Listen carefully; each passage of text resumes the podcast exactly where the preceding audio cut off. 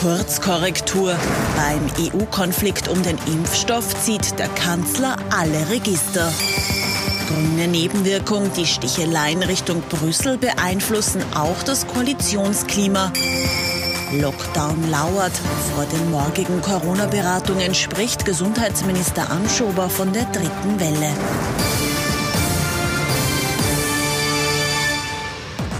Ich wünsche Ihnen einen angenehmen Sonntagabend. Ich freue mich, dass ich Sie zu unserem politischen Wochenrückblick begrüßen darf. In der kommenden halben Stunde lassen wir die politische Woche Revue passieren. Heute gehen wir auf Nummer sicher aus unserem Interviewstudio zugeschaltet. Ist äh, Thomas Hofer. Schönen guten Abend. Schönen guten Abend, Herr Knapp. Und aus dem Homeoffice unser Meinungsforscher Peter Eick. Auch Ihnen einen schönen Sonntagabend. Recht herzlich willkommen. Schönen guten Abend. Also die zwei Meter Mindestabstand, die halten wir heute ganz, ganz locker ein. Erstes Thema bei uns noch natürlich heute wieder Corona, die Diskussionen ums Impfen. Das geht einfach viel zu langsam in Österreich und auch in der Europäischen Union. Kanzler Kurz bleibt in der Offensive bei dem Thema und da gibt's heftige Kritik am Kanzler, aber Kurz hat auch erste Erfolge vorzuweisen. Es ist Freitag, der 12. März und Bundeskanzler Sebastian Kurz hat eine neue Botschaft, die sich gegen die Europäische Union richtet. In der EU ist seiner Meinung nach in Sachen Impfstoffbeschaffung ein undurchsichtiger Marktplatz entstanden. Einen sogenannten Basar, Basar, Basar. Ein Bazar, wo sich im Verborgenen Spitzenbeamte treffen und angeblich ohne Wissen mancher Staatschefs Impfstoffe kaufen oder wie im Fall Österreichs 100.000 Dosen eben nicht kaufen. Die EU-Kommission widerspricht dem Kanzler.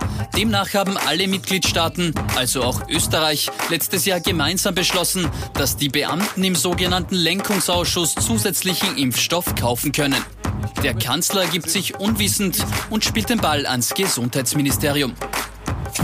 Im Gesundheitsministerium findet der Kanzler Schuldige und fordert ihre Ablöse. Und tatsächlich, der Impfstoffkoordinator Clemens Martin Auer wird vom Gesundheitsminister abgezogen, weil er auf Vakzinzukäufe verzichtet haben soll. Und zwar ohne die Bundesregierung darüber zu informieren.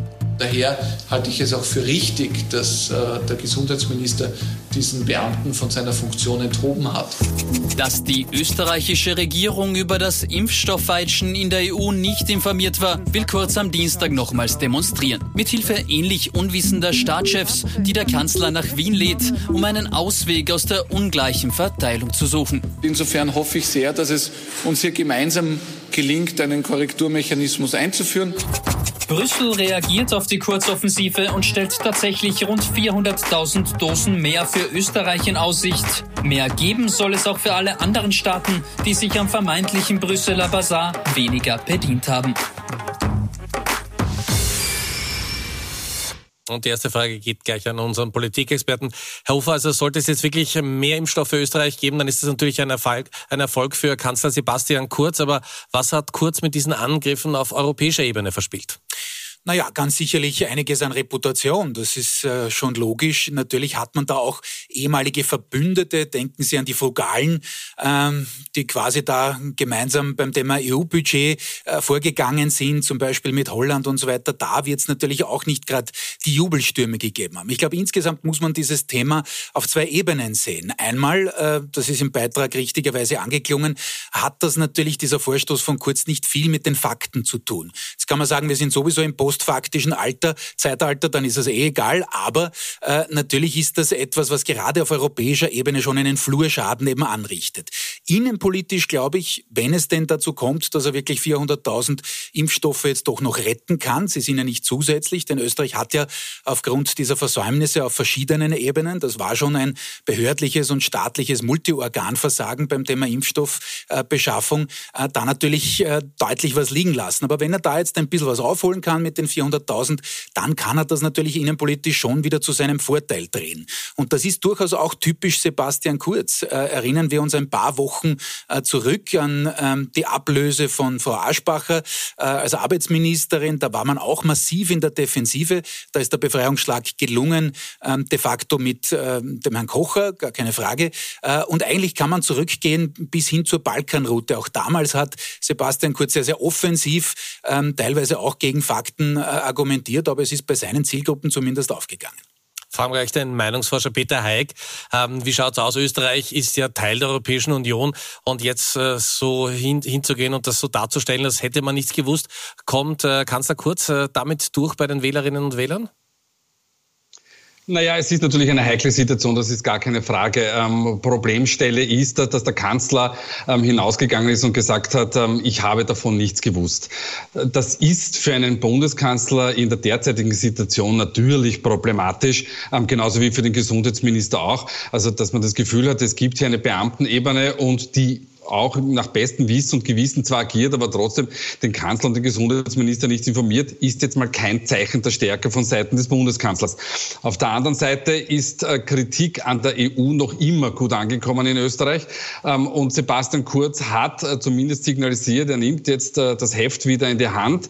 Ähm, er, er zeigt wieder Stärke. Und wenn es tatsächlich so kommt, dass die EU ähm, sich darauf einigt, dass jene Länder, die jetzt ein bisschen hinten nachgeblieben sind bei der der Bestellung von Impfstoff ähm, hier ähm, einen, einen gewissen Anteil ähm, jetzt bekommen, dann ist es natürlich so, dass äh, Kurz äh, Stärke wiederum ähm, zeigen kann. Ob das allerdings so ausgeht, das wissen wir heute nicht. Jetzt hat Kanzler Kurz ja mit dieser Offensive, Herr Hofer, das Impfen wieder zur Chefsache gemacht. Das war ja schon einmal so. Erinnern wir uns an die erste Impfung in Österreich. Da ist ja Sebastian Kurz sogar daneben gesessen. Und dann ist äh, so lange nichts passiert. Ja, das ist richtig. Das war am 27. Dezember des Vorjahres. Ich weiß es noch sehr genau. Und das ist relativ rasch eigentlich quer durch die Bank dann als Showimpfen äh, gesehen worden und kritisiert worden und nicht zu Unrecht. Äh, und wenn wir uns erinnern, das waren dann die Tage danach, wo es auch einen sehr unglücklichen Auftritt im Übrigen des jetzt Geschassten, zumindest in dieser Funktion Clemens Martin Auer gekommen ist, äh, aufgrund äh, eines äh, verunglückten Auftritts eben im TV. Ähm, und man hat dann gleich danach die Kompetenz, was die, die Impfverabreichungen angeht, auch an die Länder delegiert. Das wird heute wieder diskutiert und auch wieder kritisiert, aber da hat die Regierung noch schon aus wirklich der, der, der fast einer hilflosen Situation heraus versucht, da die Kritik ein wenig zu verländern in dem Fall. Ähm, und das war natürlich auch schon keine eine Position der Stärke, wie es der Kollege Heik gesagt hat. Also da ist man einfach massiv unter Druck und man ist generell getriebener, so wie wir es äh, in vielen Wochen und Monaten jetzt schon sehen. Ähm, es wird auch morgen so sein, aber das werden wir noch in der Sendung reden, ähm, was jetzt die Abstimmung zwischen Lockerungen und Lockdown angeht. Also da ist einfach eine ganz, ganz schwierige Situation für den Kanzler gegeben. Und da rede ich noch gar nicht von den anderen Themen, die noch da sind, im Urausschuss, äh, vermutete Korruption, was auch immer. Äh, und da war es eben dann sehr typisch für ihn, dass er eben diese Flucht nach vorne angetreten hat und eben die, die äh, kommunikative Offensive gesucht hat. Fragen wir nochmal schnell den Meinungsforscher. Herr Heik, äh, schlussendlich betrachtet, cleverer Move von Sebastian Kurz, weil man das Gefühl hat, da gibt es jetzt wieder einen, der in diesem totalen Chaos äh, die Verantwortung sucht und mal zumindest klare Ansagen macht? Naja, natürlich. Also wenn, wenn die Sache aufgeht. Also das Problem ist ja nicht die Ansage an sich und es ist nicht äh, das Problem, dass Sebastian Kurz eben jetzt hergeht und, und das, äh, das Gesetz des Handels wieder an sich zieht. Das ist ja für einen Bundeskanzler vollkommen legitim. Die Problematik entsteht dann erst, ähm, wenn seine ähm, ähm, Initiativen auf EU-Ebene nicht von Erfolg gekennzeichnet sind. Also das auf der einen Seite. Und auf der anderen Seite, wir warten schon alle auf den Juni, nämlich den 30. Juni oder der Kollege Hofer ähm, hat schon im Vorgespräch gesagt, naja, der Sommer beginnt äh, etwas früher. Aber in den letzten Juniwochen wird abgerechnet werden. Und wenn da nicht alle jene, die geimpft werden wollen, auch tatsächlich geimpft werden ähm, oder geimpft worden sind, dann hat der Kanzler ein Problem, weil dann ist es schlicht und ergreifend seine Verantwortung, weil er es immer angekündigt hat, dass es dann so sein wird. Also es ist bis zum gewissen Grad ein gewisses Hasardspiel oder, wie es Landeshauptmann Schützenhöfer gesagt hat, der Tanz auf der Rasierklinge. Kommen wir zum Koalitionspartner. Sebastian Kurz hatte nicht nur die Europäische Union massiv kritisiert, sondern auch das Gesundheitsministerium. Und da sitzt Rudolf Anschober. Und äh, was diese momentane harte Kritik vom Bundeskanzler Sebastian Kurz für die Regierung bedeutet, das schauen wir uns jetzt gemeinsam an. Auf den Stich folgen bei manchen Corona-Geimpften Nebenwirkungen wie Kopfschmerzen, Fieber oder Müdigkeit. Andere, aber ebenfalls unangenehme Nebenwirkungen hat die Impfung auf das türkis-grüne Koalitionsklima. Die ÖVP-Attacken auf das grüne Gesundheitsministerium überraschen Minister Rudolf Anschober mitten in seinem Krankenstand, wie er bei seinem ersten Auftritt danach zugibt.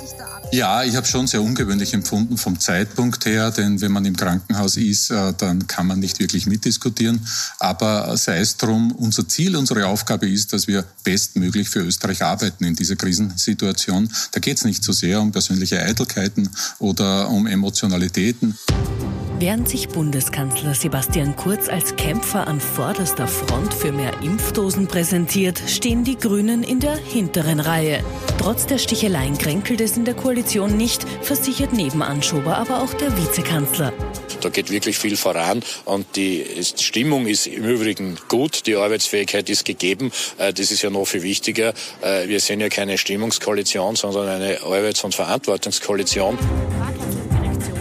Hauptsache die Arbeit funktioniert, das betont auch die grüne Clubchefin. Wie Sie wissen, äh, Grüne und äh, ÖVP sind zwei Parteien, die in vielen politischen äh, Bereichen, nicht in allen, aber in vielen politischen Bereichen sehr unterschiedliche Ansichten haben. Wir arbeiten aber professionell zusammen.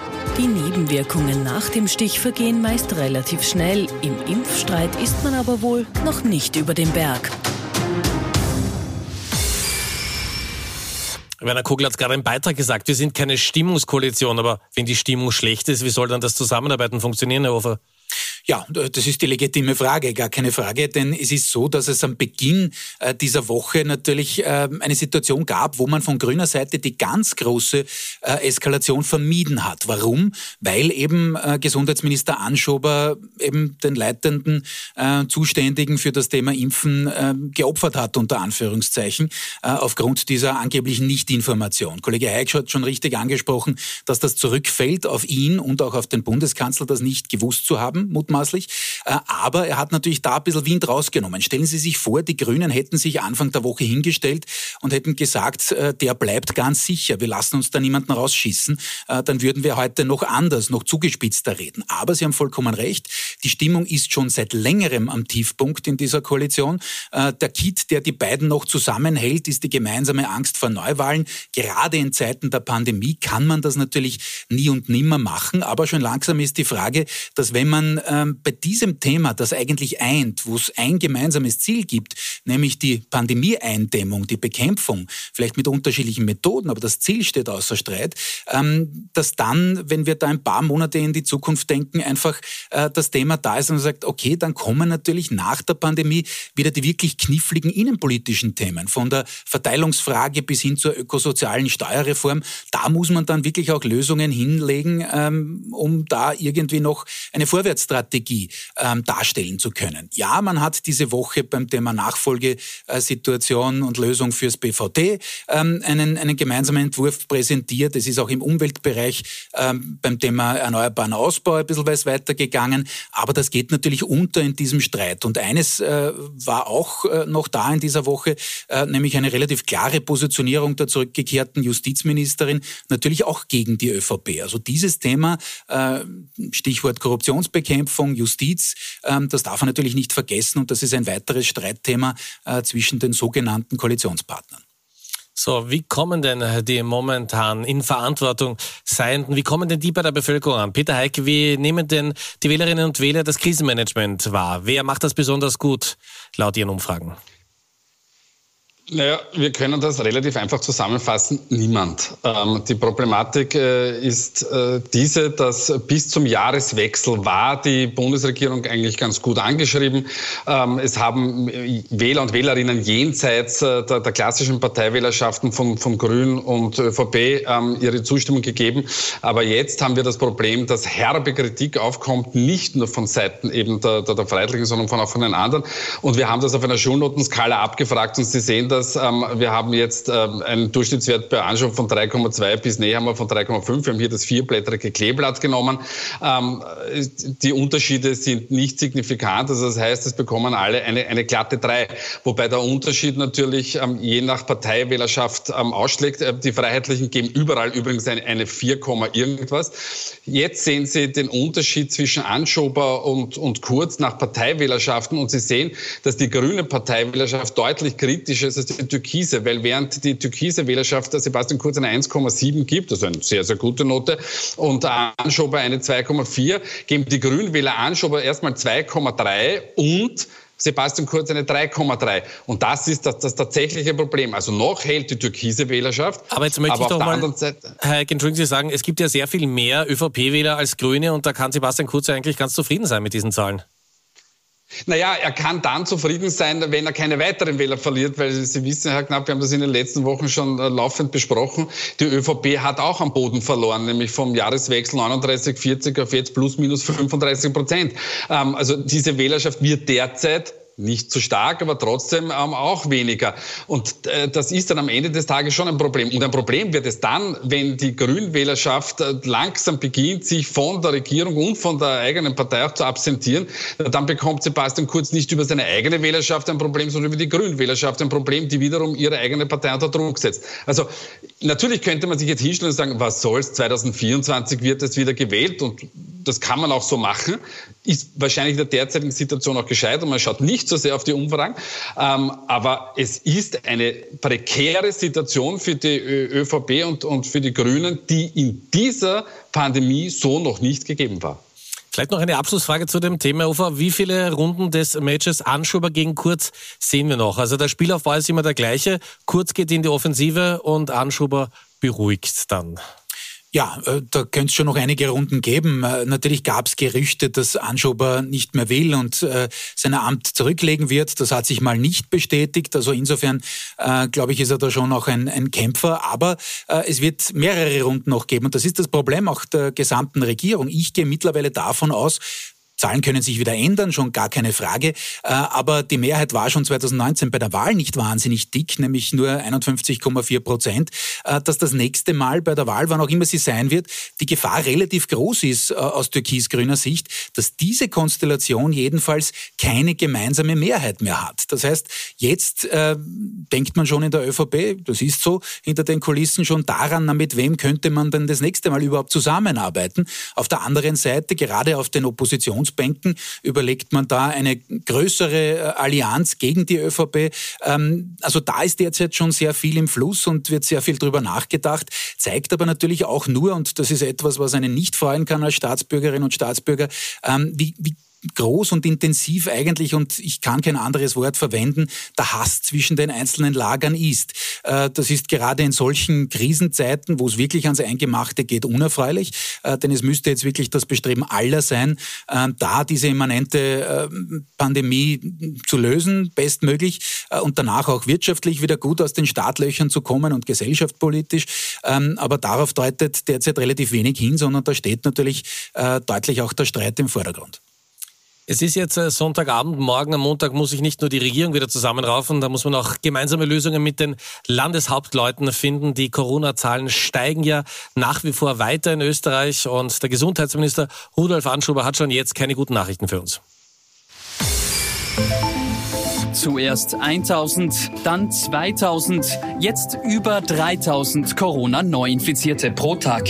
Ja, ganz Europa ist mittlerweile in der dritten Welle. Auch wir sind in der dritten Welle. Und in ihrem Sog die tödlichere britische Virusvariante. Schwer an Corona erkrankt ist jetzt auch der oberösterreichische FPÖ-Chef Manfred Heimbuchner, der sogar auf die Intensivstation muss. Akut behandelt werden aber derzeit noch viel mehr Menschen, sodass im Osten inzwischen kaum mehr Intensivbetten frei sind. Wir sind nicht mehr weit entfernt äh, von der Auslastungssituation, die wir im Herbst äh, gehabt haben. Neue Corona-Maßnahmen sind für den Gesundheitsminister daher notwendig. Und das, obwohl Bundeskanzler Sebastian Kurz erst kürzlich 6000 Neuinfektionen als Schmerzgrenze für einen harten Lockdown genannt hat. Geht es nach Mathematikern und Virologen, braucht es aber schon früher, und zwar spätestens zu Ostern, Wellenbrecher Nummer 4.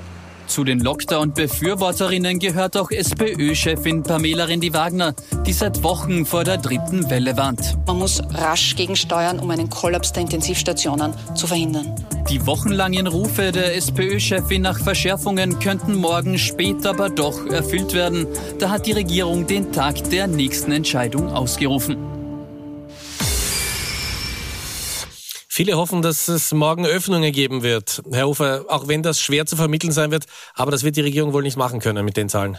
Nein, das glaube ich nicht. Und äh, es äh, verdichtet sich ja heute schon ein bisschen die Gerüchteküche in die Richtung, dass es im Osten des Landes jedenfalls, wo eben die Inzidenzzahlen da deutlich nach oben gegangen sind, wo Wien quasi an der 300er Grenze mittlerweile schrammt, äh, dass es da möglicherweise sogar wieder in die andere Richtung geht. In welcher Form werden wir dann morgen sehen.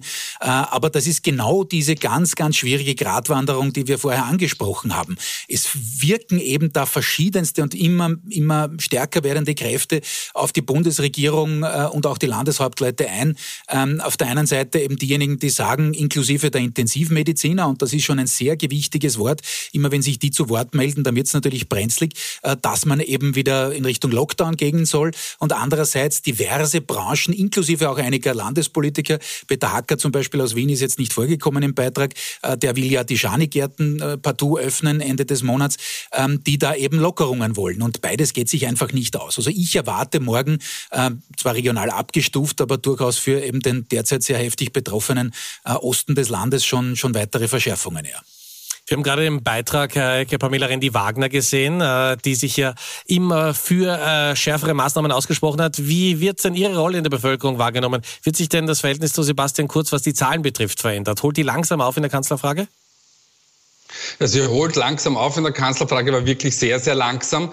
Ähm, aber sie hat sich, haben wir schon öfter hier besprochen, auch in der Runde, ähm, mit ihrer medizinischen Expertise ähm, sehr, sehr gut positioniert.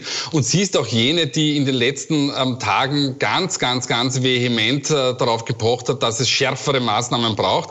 Also sie ist ganz auf, auf medizinischer und Gesundheitsexpertenebene ähm, unterwegs und diese Positionierung hat ihr ähm, ähm, gut getan. Ähm, wir haben ja auch hier ähm, Vergleichswerte mit Sebastian Kurz und Randy Wagner und man sieht, dass ähm, Randy Wagner insbesondere was Schulen und Bildung betrifft, als auch was, die, was den Klimawandel betrifft, im, im Vorteil ist gegenüber Sebastian Kurz. Bei der Bewältigung der Pandemie liegt man mehr oder weniger gleich auf. Der einzige Punkt, wo noch Sebastian Kurz ganz klar punkten kann, ist der Wiederaufbau der Wirtschaft und das ist natürlich wichtig äh, für, für alles, was nach der Pandemie kommt. Ähm, aber let's face it, ähm, wenn äh, wir Ende Juni tatsächlich dort sind, dass ein Großteil geimpft ist und die, die Wirtschaft wieder in Schwung kommt, ähm, dann wird Sebastian Kurz wieder ganz stark Oberwasser haben, weil dann kann er sagen, naja, ich habe es euch gesagt, ich habe es erfüllt und er kann das Gleiche machen, was Joe Biden jetzt schon in den USA macht. Ich habe es euch versprochen und hier habt ihr das Ergebnis. Heftige Kritik an Bundeskanzler Sebastian Kurz ist in dieser Woche wieder wenig überraschend aus dem Burgenland vom Landeshauptmann Doskozil gekommen. Man sieht jetzt, dass aus meiner Sicht, es geht Sebastian Kurz wirklich nur um die PR-Darstellung. Für mich ist er mittlerweile schon irgendwo ein Showmaster ich vergleiche ihn jetzt schon mit Florian Silbeisen. Also das ist mir irgendwie so gekommen. Er ist höchstwahrscheinlich der Florian Silbeisen der Politik, verkauft sich perfekt, macht alles. Ich hoffe, der Florian Silbeisen ist jetzt böse wegen dem Vergleich. Aber das brauchen wir jetzt nicht. Wir brauchen jetzt einen Modus wie Wendy, wie wir mit der Situation umgehen. Wir bedanken uns bei den Kollegen äh, von heute, die uns das Video zur Verfügung gestellt haben, die das Interview geführt haben. Herr Hofer, wir sehen, Dosko Ziel, Vollprofi ist zurück, sticheln kann er. Ja, äh, absolut. Das ist so, wie Sie es gesagt haben, und zwar nicht nur gegen den Bundeskanzler, äh, kann man den Vergleich geglückt finden oder auch nicht, äh, aber er hat natürlich eben vor allem gegen Pamela Rendi-Wagner wieder einmal gestichelt und äh, das ist schon äh, ein, ein ziemliches Déjà-vu aus Sicht der Parteivorsitzenden. Ich bin nur ganz beim Kollegen Hayek. Ich glaube, das Zentrale wird sein für Pamela Rendi-Wagner, wie sie aus der Krise kommt. Sie ist unbestritten, was die Gesundheitskompetenz angeht, aber zentral wird es dann werden, wenn sie zu den innenpolitischen Themen wieder Stellung beziehen muss. Da war sie nicht wirklich firm, vor der Krise. Und die Frage ist, nimmt sie da ein bisschen Schwung aus der Krise mit? Äh, Doskozil selber hat sich natürlich in den letzten Monaten auch innerparteilich ein wenig desavouiert. Und das ist vielleicht sogar eine Chance für Randy Wagner. Eben dann, wenn sie es gut macht, auch bei anderen Themen. Gute Minute haben wir noch, wie gewohnt, zum Ende der Sendung die Top und Flops. Wer ist in dieser Woche besonders positiv aufgefallen? Wer hätte es durchaus besser machen können? So, schauen wir. Wir haben Thomas Hofer und Peter Eick, die beiden Herren, getrennt voneinander gefragt. Das sind die Ergebnisse. Okay, da gibt es so, viel ich, zu erklären. Ich, ich, ja, und in der einen Minute ist das, ist das leicht erklärt. Ähm, ich beginne mit, mit meinem Flop. Das ist das äh, Krisenmanagement, das Impfmanagement der Bundesregierung. Das haben wir jetzt schon ausführlich besprochen. Es kann nicht sein, dass der Bundeskanzler sagt, ich weiß nicht. Es kann nicht sein, dass ein Beamter tut, was er tun möchte. Ähm, Flop der, Top der Woche ist bei mir Gerhard Köffer, stellvertretend für das Team heute. Letzten Sonntag gab es Gemeinderatswahl in Kärnten und äh, das Team ähm, Kärnten ähm, hat mit Köffer im Spital und mit Scheider in Klangfurt die Bürgermeisterposten erringt und das ist politisch wertfrei gesagt, aber trotz alledem ein Erfolg. Ja, ich schließe an, auch bei meinem Top, das ist der Bundespräsident für seine Rede vom letzten Sonntag. Ähm, die war äh, sehr gut. Äh, man hat versucht, das wirklich von seiner Seite mal zu adressieren. Ähm, das wäre eigentlich auch einmal von der Bundesregierung angesagt, äh, ist jetzt nicht ganz breit äh, kommuniziert worden, aber das war immerhin einmal ein Lichtblick, äh, auch emotional gesehen. Äh, und Flop der Woche erstmals, muss ich sagen, ich hatte ihn schon einige Mal als Top der Woche. Joe Biden mit seiner Aussage, Putin ist ein Mörder. da kann man jetzt inhaltlich durchaus darüber diskutieren, aber ob er da der Weltpolitik einen großen Dienst erwiesen hat, das äh, wage ich mal zu bezweifeln. Meine Herren, herzlichen Dank. Ich freue mich, wenn wir uns dann wieder alle zu dritt im Studio hier treffen. Ich darf mich bei Ihnen fürs Zuschauen bedanken. Gleich meldet sich Kollege Wolfgang Schiefer mit den wichtigsten Meldungen des Tages in einem News-Update. Wir freuen uns, wenn Sie in den Podcast unserer Sendung reinhören und wir sehen uns spätestens nächste Woche um 22.20 Uhr. Kommen Sie gut durch die Woche. Auf Wiedersehen.